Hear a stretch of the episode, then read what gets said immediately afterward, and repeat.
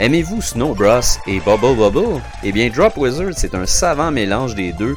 Là-dedans, on incarne un petit magicien qui se promène avec sa baguette magique, puis va pouvoir seulement lancer une étoile quand il va tomber d'une plateforme. Donc, c'est pour ça qu'on l'appelle le Drop Wizard. On tombe, on tire. Donc, quand on tire, on va assommer l'ennemi, puis après ça, il faut aller sur l'ennemi pour pouvoir le lancer. Pareil comme dans Bubble Bubble, mais aussi si on pense à Snow Bros, si cet ennemi-là culbute un peu partout dans le tableau parce qu'on l'a frappé d'en haut d'une plateforme plus haute, et eh bien à ce moment-là, on va pouvoir attraper d'autres ennemis en même temps. Là-dedans, il y a 8 actes, si je me trompe pas, puis il y a 4 niveaux par acte. Puis ces niveaux-là, en fait, vont être de plus en plus difficiles.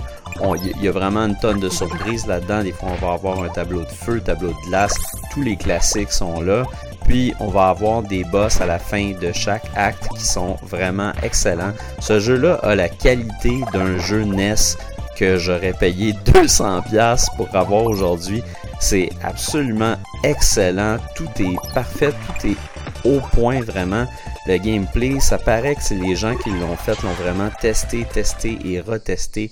Tout fonctionne à merveille. La musique est excellente. C'est vraiment, vraiment excellent. La seule chose que je regrette, c'est d'avoir terminé le jeu. Mais là, je vais essayer de le refaire parce que j'ai vraiment eu trop de fun. Un gros coup de cœur cette année. Drop Wizard, je lui donne un 5 sur 5.